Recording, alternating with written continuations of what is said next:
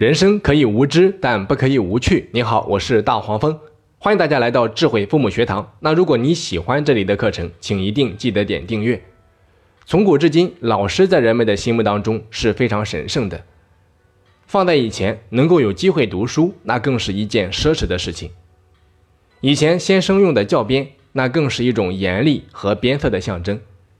有一句老话说的非常好：“不打不成才。”在望子成龙的心态下呀，很多父母也是希望自己的孩子能够在老师的严厉管教下成才成器，所以在学校里面偶尔受到老师的体罚，那也是家常便饭。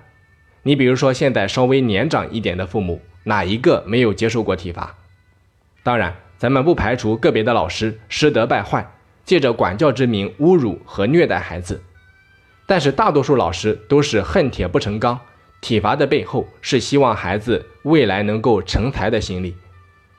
这些年啊，人权被越来越重视，新的教育体制也要求老师不可以再体罚孩子，家长更是把孩子看得比较要紧，容不得孩子受到半点委屈。不少老师只要做的稍微有点令家长不满意，就会遭到各种谴责，甚至是投诉。在新的教育体制和家长的双重约束下呀，就会让部分老师变得有些畏首畏尾。甚至会产生老好人心态。既然上下两方面我都得罪不起，那索性不管，只要你的孩子没有特别过分的言行和举止，睁一只眼闭一只眼也就过去了。到头来最吃亏的恰恰是孩子。所以啊，我经常给家长举一个例子，我说一辆车在什么时候最耗油，就是走走停停的时候，反而在高速运行或者停止的时候，恰恰是低油耗的。那同样的例子也可以用在老师身上。一个老师什么时候能力最弱？就是畏首畏尾的时候，既想管又不敢管，恰恰是能量最弱的时候。所以啊，作为家长，你一定要想方设法让老师知道你是坚决的站在老师这一边的，你会尽自己最大的能力支持他的工作。俗话说“用人不疑，疑人不用”，讲的就是这个道理。家长越懂得放权给老师。你和老师之间的配合就会越默契越有效。这就好比是企业老板雇了一个职业经理人帮他管理公司，在职业经理人管理公司的时候，老板如果总是忍不住要插手干涉，职业经理人他就没有办法全力以赴的做事情，最终往往是问题百出。所以，家长一定要记住“用人不疑，疑人不用”这八个字。这些年做教育啊。从孩子嘴里面听到最多的就是，因为我不喜欢某某老师，所以上他的课我一点都听不进去，最后自然是考不出好成绩。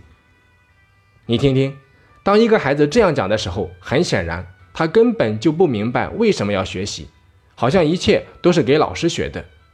这也从侧面上反映出家长没有给到孩子正确的引导。作为家长，你一定要相信。人和人之间的交往是能够相互感应到的。对于一个不喜欢自己的学生，老师怎么可能感受不到呢？